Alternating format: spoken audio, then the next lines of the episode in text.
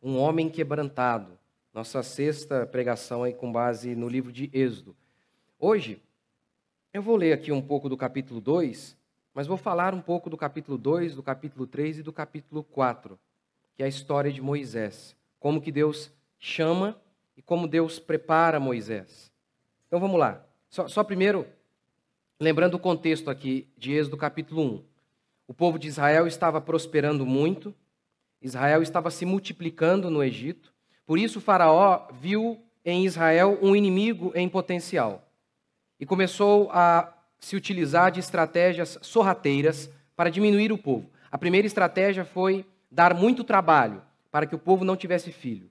Não surtindo efeito, Faraó tentou a segunda estratégia, que foi falar para as duas parteiras, Sifrá e Puá, matarem todos os meninos hebreus que nascessem.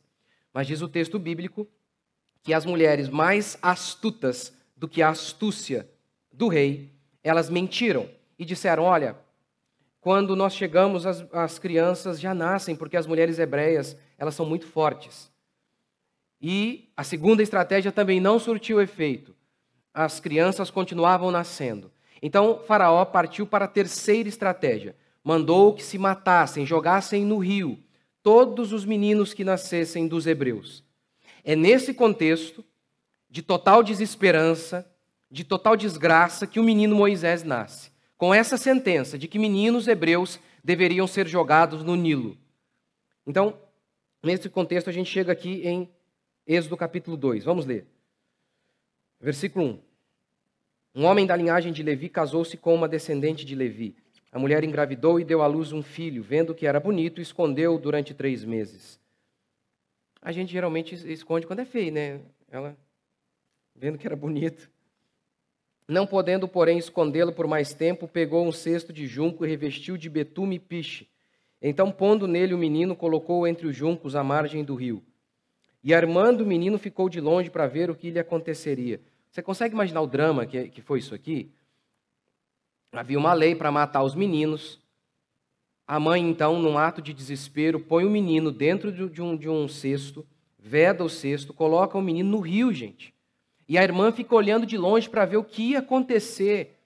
O texto não diz, a irmã fica uh, do lado guiando o destino do menino. Não! Ela olha e ora por um milagre. Só isso. Verso 5. A filha do faraó desceu para banhar-se no rio.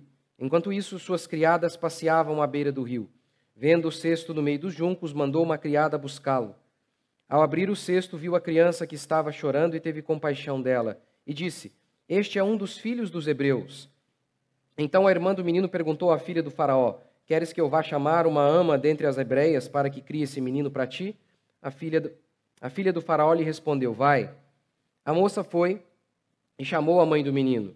E a filha do faraó lhe disse: Leva este menino, cria-o para mim e eu te pagarei. E a mulher levou o menino e o criou.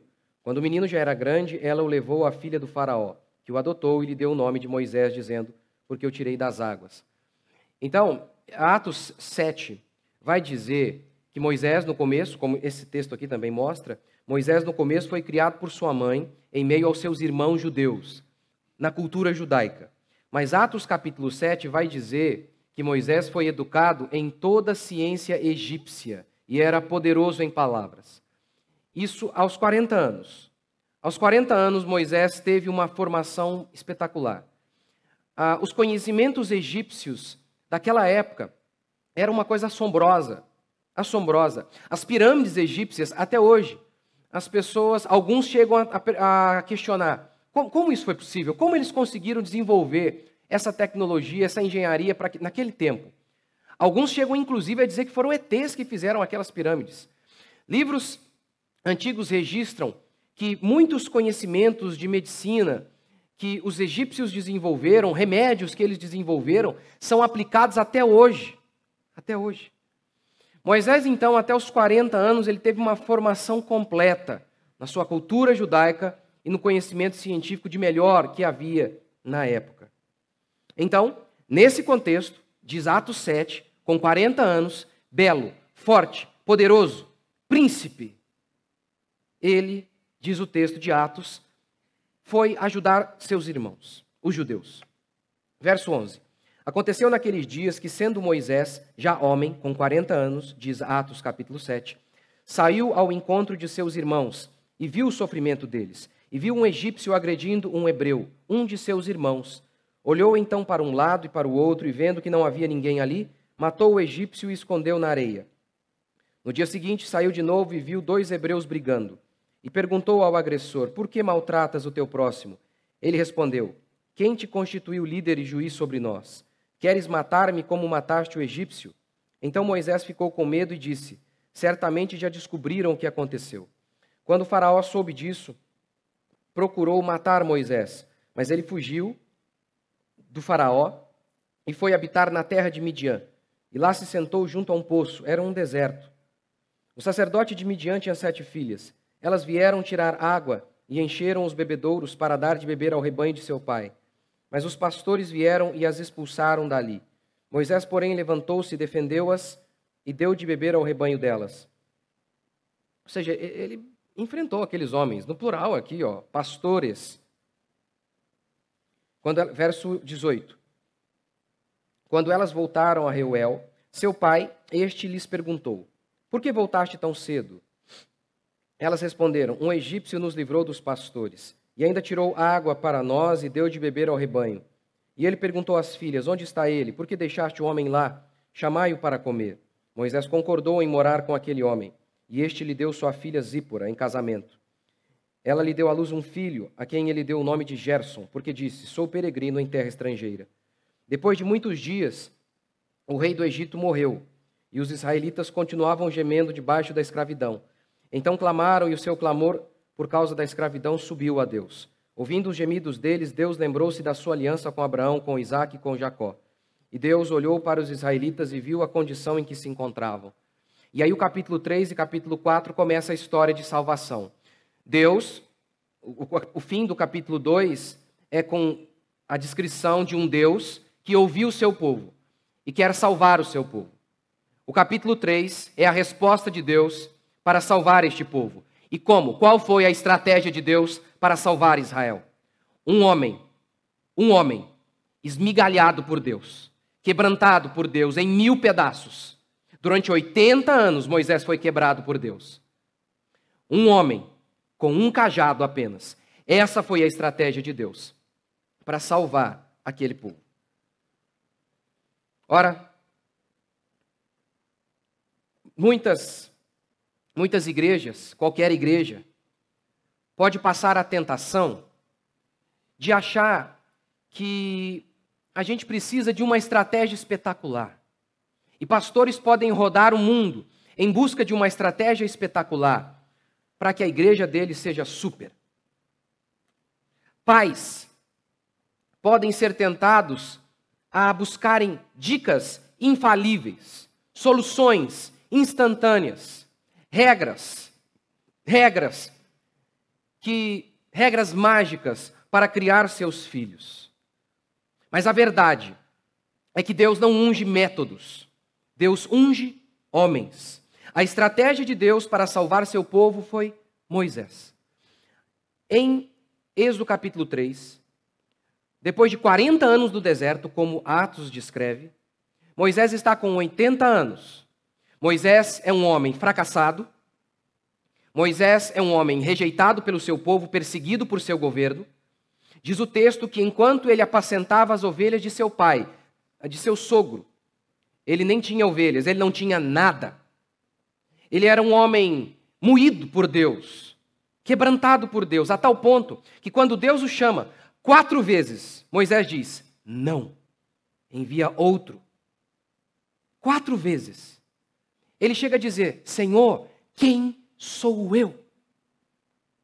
E é nesse ponto, quando Moisés está totalmente quebrado, destruído, velho, fraco, rejeitado, é que Deus diz: agora você está no ponto. Quando ele tinha 40 anos, em pleno vigor, poderoso em palavras, como o texto bíblico de Atos 7 descreve, forte, belo, com poder, ele não estava pronto.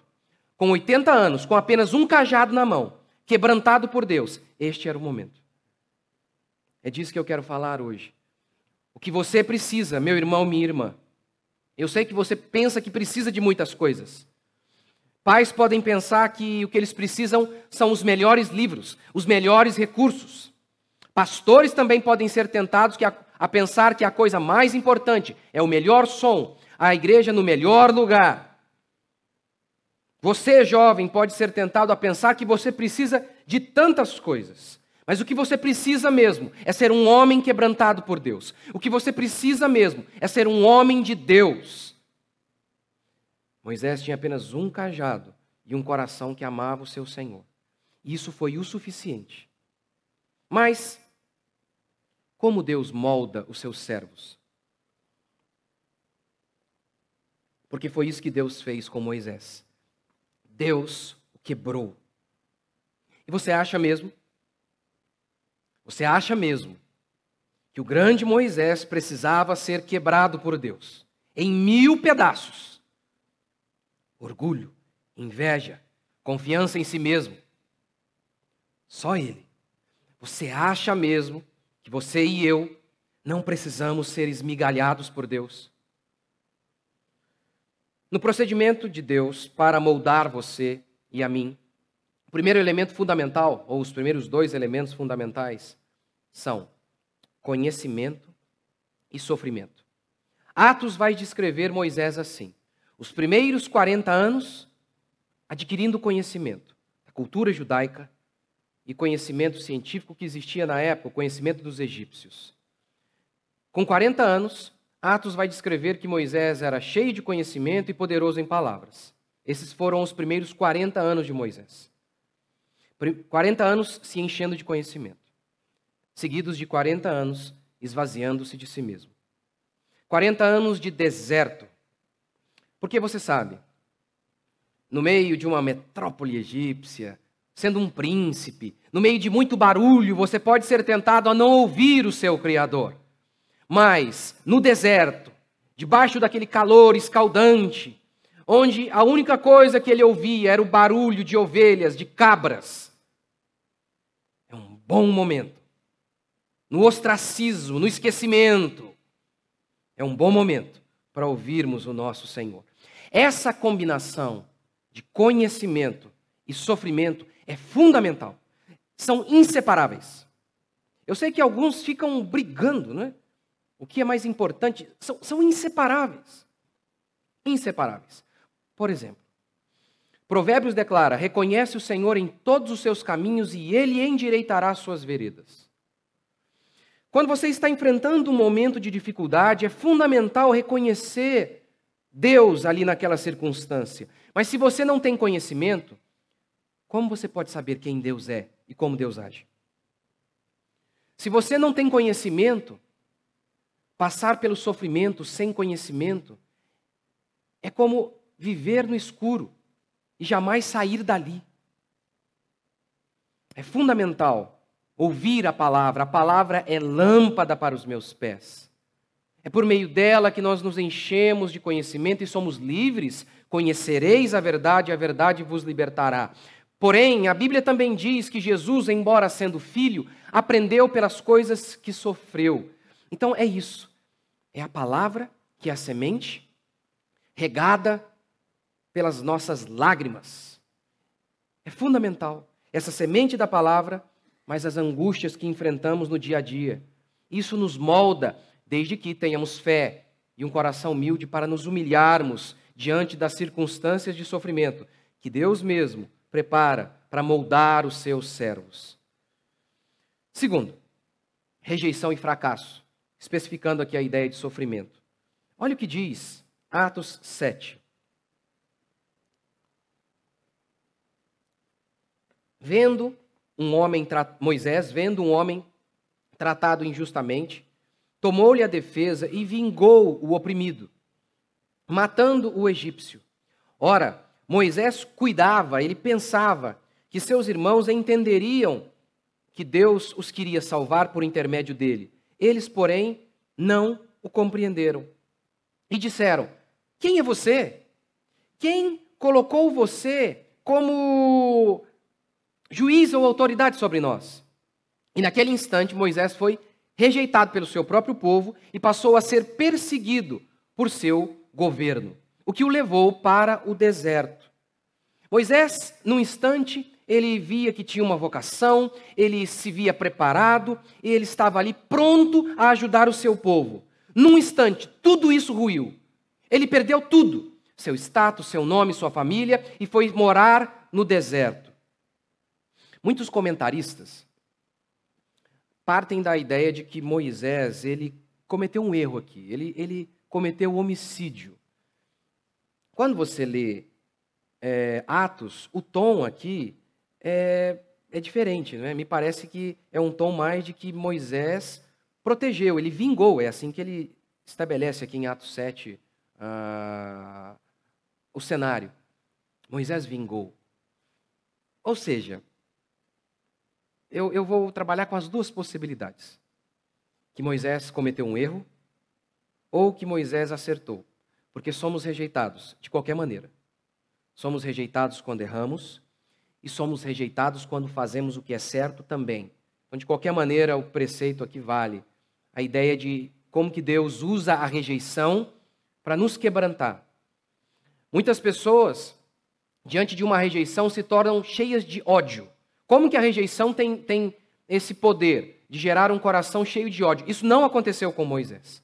Porque quando Deus chamou Moisés, Moisés ouviu a voz de Deus e foi salvar seu povo, aquele mesmo povo que o havia rejeitado. E durante todo o seu ministério, constantemente o povo de Israel lutava contra Moisés, rejeitava Moisés.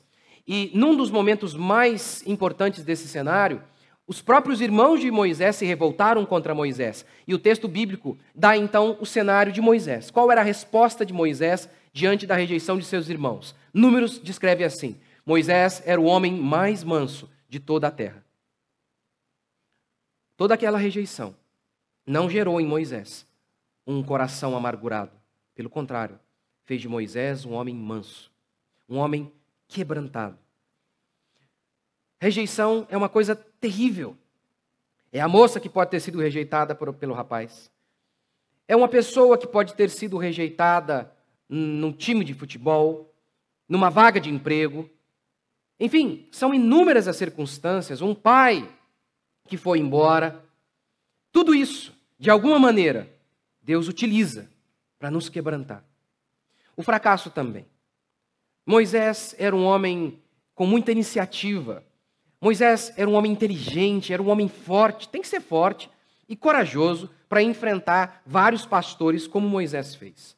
Forte, corajoso, inteligente, com planos, com desejo de justiça, de fazer o bem, de salvar o seu povo. No instante, tudo isso se transforma em desgraça. Moisés agora é um fugitivo. Seus planos foram por água abaixo. Moisés então passa 40 anos no deserto. 40 longos anos de solidão, de ostracismo, num lugar onde ninguém o via. Como disse C.S. Lewis, a dor é o megafone de Deus. A dor é o megafone de Deus. Com certeza é muito mais fácil ouvir Deus no dia da solidão. Veja bem, quem quem para? Quem para para analisar a própria vida no dia da vitória? Quem no dia do triunfo ergue as mãos para o alto e fala: Senhor, vê se há em mim algum caminho mau? Quem? Quem faz isso?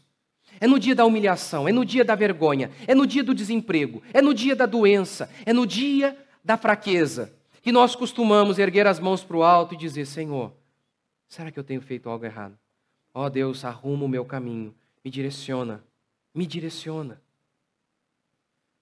O sofrimento, ele produz, em primeiro lugar, insegurança.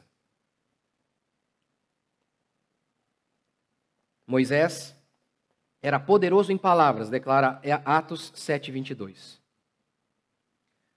Mas quando Deus chama Moisés, aos 80 anos, quando Moisés tinha 80 anos, Mo...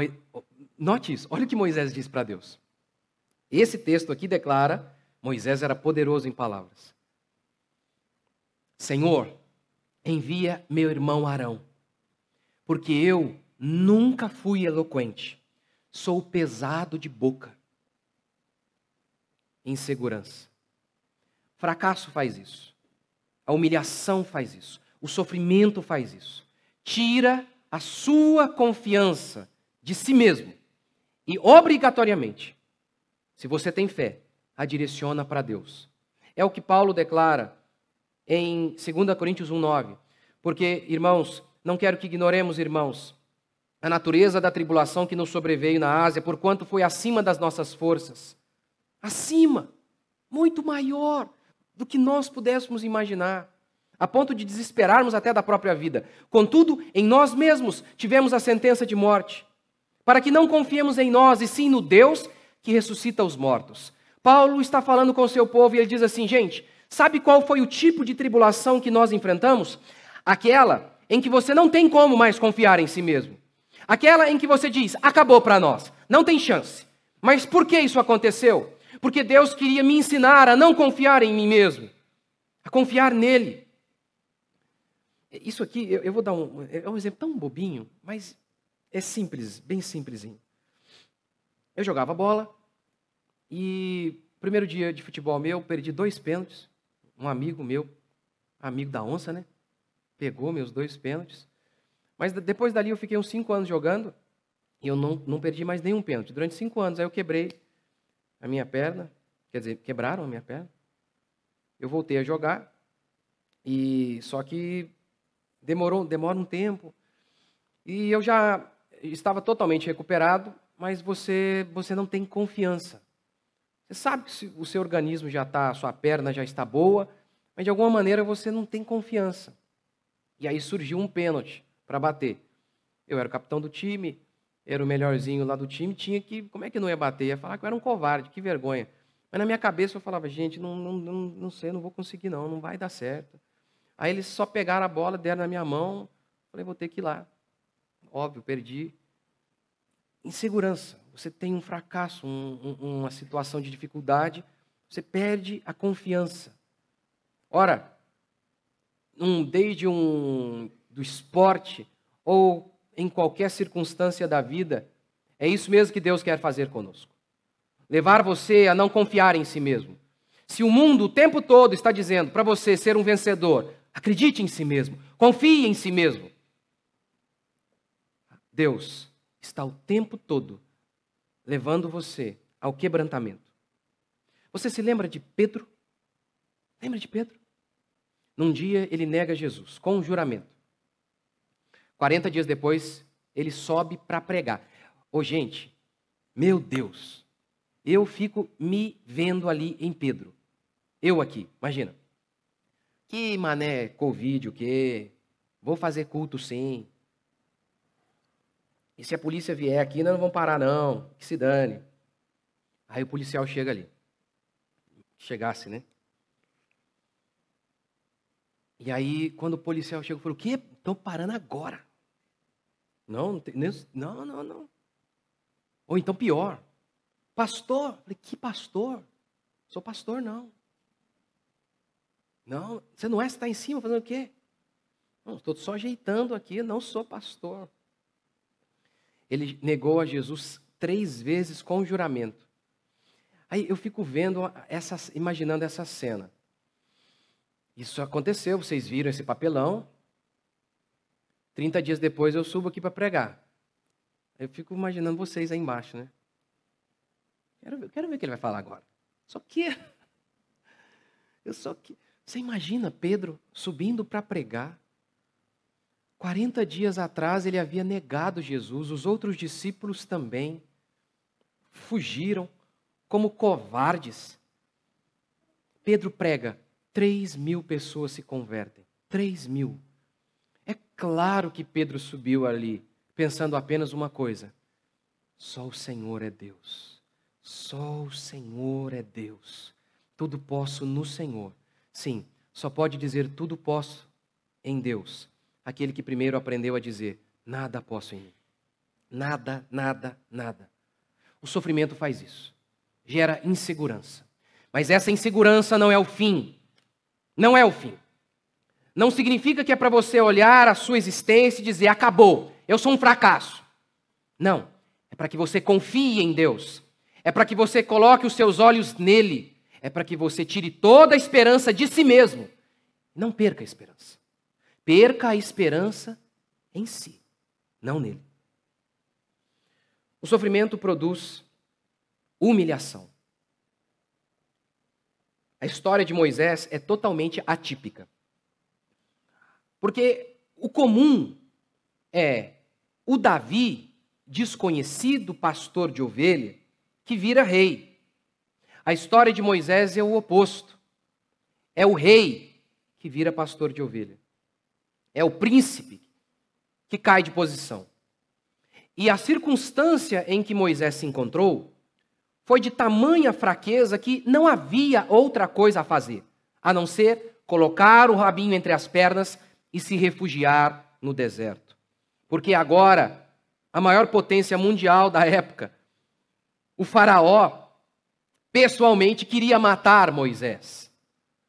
Restou a ele apenas uma coisa: fugir. Caiu de sua posição. Humilhação. Sim, Deus permite que seus filhos sejam humilhados, para que sejam quebrantados. Lembra-te pelo, pelo caminho pelo qual eu te guiei no deserto, pelo qual te deixei passar fome, te provei, te humilhei, declara Deuteronômio 8, 2. Deus faz isso conosco. Farte-se de afrontas, declara o salmista. Aprenda a se humilhar diante do Senhor. Coisa que o povo de Israel não fez. Porque Israel também ficou no deserto, mas Israel não fez o mesmo que Moisés. Terceiro, o sofrimento ele gera fraqueza.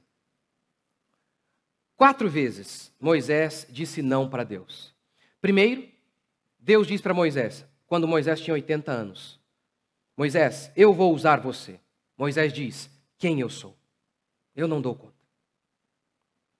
Segundo, Segunda negativa de Moisés foi quando Deus foi questionado por Moisés. Moisés disse: Tá bom, eu sei quem eu sou. Tá, eu posso ir? Ah, tá ok.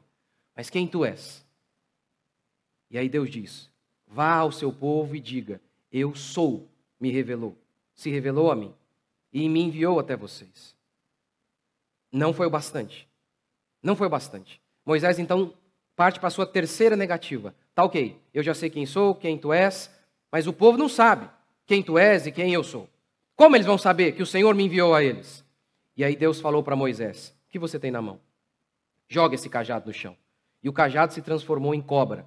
E Moisés disse: Isso é o suficiente para que eles saibam que você que você caminha em meu nome, que eu sou contigo? É o suficiente, não é? É, não foi para Moisés. Moisés. Moisés então parte para a quarta negativa e diz: Não, Senhor, envia outro. Envia outro. O sofrimento faz isso. Gera fraqueza. O nascimento de Moisés é em total fraqueza. Total fraqueza. Primeiro, ele vem de uma família que está sendo perseguida, seu povo está sendo perseguido. Sua mãe, num ato de desespero, coloca o menino no rio, gente. Pelo amor de Deus. Coloca o menino no rio. E a sua irmã fica de longe olhando para ver o que ia acontecer. Você sabe o que é isso? Você sabe o que é olhar um parente seu e saber que você não pode fazer nada por ele?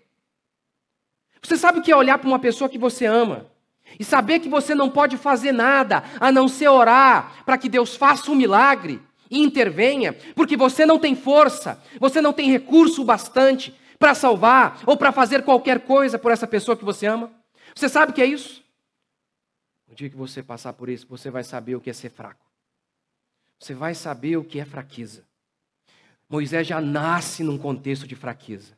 Já nasce num contexto em que ou, ou, ou se confiava em Deus, ou se confiava em Deus. Não havia outra alternativa para a família de Moisés.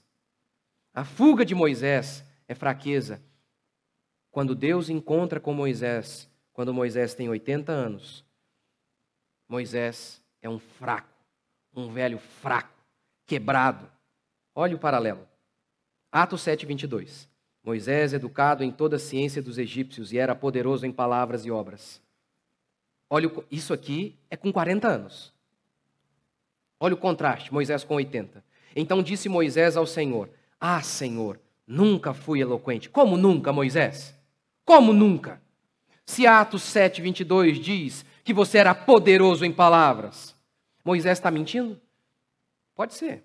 A covardia é tamanha que ele tá, pode estar tá mentindo. Não temos é, dados para saber se ele estava mentindo ou se ele realmente perdeu tanto a confiança que ele nem mais lembrava de quem ele era. Mas olhe, olhe o contraste.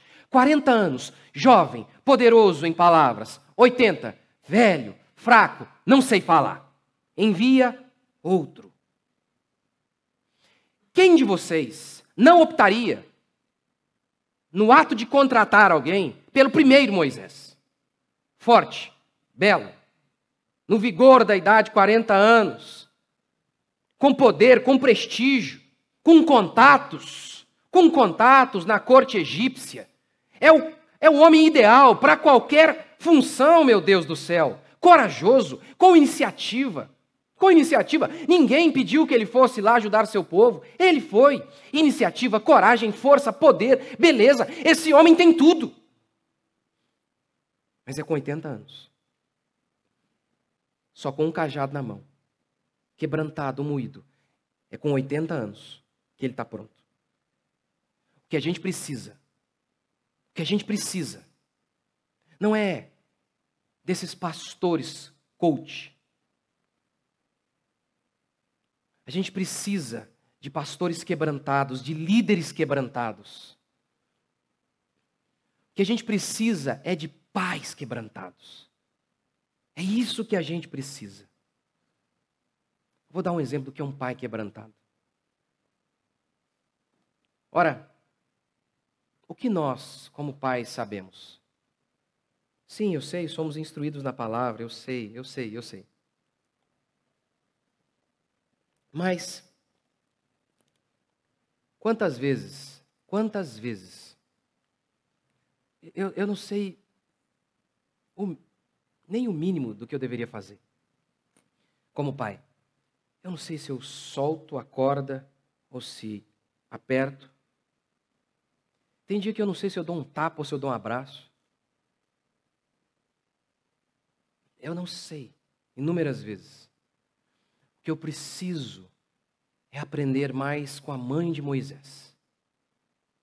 Olhar e saber que muitas vezes eu apenas vou ver meus filhos descendo o rio abaixo, crendo que Deus vai suprir a minha fraqueza, crendo, crendo que Deus vai cuidar deles, que a despeito de todos os meus pecados, de toda a minha impotência, Deus há de fazer o um milagre. Nós precisamos, nós precisamos de homens e mulheres quebrantados. Pais, vocês precisam fazer isso com seus filhos. Vocês precisam quebrar seus filhos. Vocês não podem hesitar.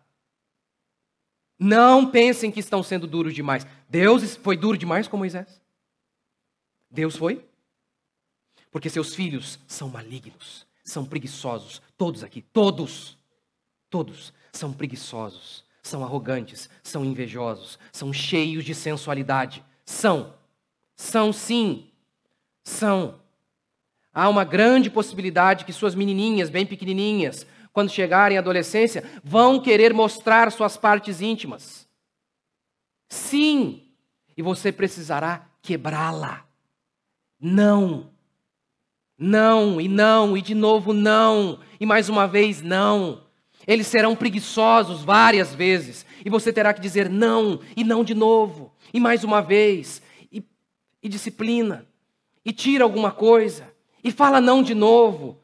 Você não pode ceder, porque se você não os quebrantar, a vida, a vida os irá quebrantar. Se você quebrantar o seu filho, se você fizer como Deus fez, com Moisés. Então, por exemplo, eles chegarão ao casamento e poderão ter, logo de cara, um casamento, de acordo com o que a Escritura diz, abençoado, alegre, feliz. Mas se você não fizer isso, se você não quebrantar o seu filho, então o casamento será um lugar de quebrantamento. E às vezes, às vezes, pode se quebrar até de uma maneira muito complicada, quase sem volta às vezes. Você precisa, precisa quebrantar seus filhos. Terceiro e último princípio. Deus conspira por seu povo. Deus conspira por seu povo. Há um contraste aqui na história de Moisés. Há um rei agindo astutamente para tentar destruir Israel. Mas há um Deus sendo mais astuto ainda, fazendo bem para seu povo. Por exemplo, o rei se acha esperto, inteligente, astuto. Ele age com safadeza. Dá mais trabalho, mas no fundo ele quer que os judeus não tenham filhos. E ele pensa que ele é o rei da malandragem. E aí, duas parteiras hebreias o enganam e são mais astutas do que ele. Ele tem a ideia: eu vou acabar com eles. Eu vou acabar com esses hebreus. Ok. E aí o que Deus faz? O menino Moisés é colocado num cesto. E ele vai descendo no rio. Quem viu o menino? A filha do Faraó, o homem que deu o decreto de matar menino hebreu. Ok. Diz o texto bíblico que a menina pega o garotinho, o garotinho hebreu, aquela carinha de judeu. E agora, gente, se você tem filha, filha, você sabe que uma filha tem o dom de quebrar o coração do pai. Aí a menininha chega lá e fala: Pai, adotei uma criança. Quem, minha filha? Um hebreu. Tá maluca? Que coisa, que coisa. O grande Faraó, poderoso, ele se rende à sua filha. E aí diz o texto bíblico que aquele faraó astuto agora é faraó que está bancando. Ele, por meio de sua filha, porque era ele que bancou, óbvio que foi ele. A filha fala: Olha, tem alguma aí? Eu adotei o menino aqui. Tem alguma mulher que pode cuidar do menino? Tem. A irmã, astuta, falou: Eu conheço uma mulher, certinha. Foi lá e chamou a mãe. A filha de Faraó falou: Vou pagar. E está lá o faraó achando que ele é malandro. Agora o menino voltou para casa, a mãe está sendo assalariada e mais, o menino tem proteção real. Faraó achando que é malandro. Os nossos governantes também, eles acham que são. Eles acham que eles vão nos destruir. Não vão porque há um Deus conspirando a nosso favor. Acham que vão nos enganar. Não vão. Não vão. 40 anos. 40 anos Moisés é forte, belo, vigoroso, corajoso, munido de prestígio, poder. 80 anos. Moisés é um homem velho, o rosto queimado pelo calor escaldante do deserto, pele marcada pela noite fria do deserto, uma alma quebrada em mil pedaços. Moisés, com 80 anos, é munido de apenas um cajado, um cajado e um coração que nunca deixou de ter fé em seu Criador. Só isso. Olha o que declarados. A este Moisés. Não aquele. É este. Este de 80 anos, velho e fraco, a quem negaram reconhecer, dizendo: Quem te constituiu autoridade e juiz? A este enviou Deus como chefe e libertador. Esse fraco. E você pensando que as suas fraquezas são um sinal de que Deus não ama você, de que Deus não está com você. Ou você se esquece daquela passagem clássica de Paulo, em que Deus fala para Paulo: Paulo, não vou tirar o espinho de sua carne, porque o meu poder se aperfeiçoa na sua fraqueza. É Deus quem permite as circunstâncias de quebrantamento, para que você chegue naquela, naquela circunstância que você tem que erguer as mãos para o alto, porque não dá para erguer a mão para nenhum outro lugar, não dá para esticar a mão para o lado, não há socorro de nenhum lado, é só nele. Só nele o refúgio. Porém, isso aqui não é final. Sabe por quê? Porque o texto bíblico diz que Deus também levou Israel para o deserto, mas Israel não se quebrantou. Hebreus 3,8 declara: Não endureçais o coração, não endureçais, como foi na provocação lá do deserto Lá, quando o povo foi tentado, no deserto, o povo endureceu o coração. Moisés não. Moisés se quebrantou. Moisés se humilhou. Todos nós, todos nós, vamos passar pela escola do deserto. Todos nós.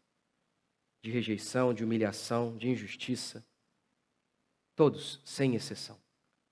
A única pergunta é o que faremos quando esse momento chegar, ou se já chegou. O que faremos? Porque o caminho de Israel, do Egito a Canaã, estudiosos estimam em questão de dias. Dias. Eles levaram 40 anos, eles ficaram andando em círculo. Às vezes a gente não sai do lugar, porque ao invés de se humilhar, você está endurecendo o seu coração. Ao invés de se quebrantar diante de Deus, pelo contrário, você tem se mantido de pé. Agora, quando eu falo diante de Deus, o que você pensa? Deus, mesmo se manifestando como fez com Moisés? Não, isso não vai acontecer. Provavelmente não. Quando eu falo diante de Deus, você sabe onde Deus está, não sabe? Pode estar aqui agora. Por meio dessa pregação ou de outras. Pode ser lá na sua casa, so, por meio da sua sogra, do seu pai, de um parente, no seu trabalho, por meio da doença, de um desemprego, de uma crise todas essas circunstâncias. Deus está em todas. Em todas. Sendo assim, vou concluir da maneira que eu sei fazer, a única maneira que eu sei. Chamando você ao arrependimento. Dizendo que cada um de nós devemos ver cada circunstância de nossas vidas como o cuidado de Deus moldando moldando nosso caráter e nos preparando para Ele mesmo. E a promessa dele é essa: que se nós o reconhecermos, o reconhecermos no caminho, Ele então endireitará a nossa vereda. Você crê nisso? Vamos ficar de pé.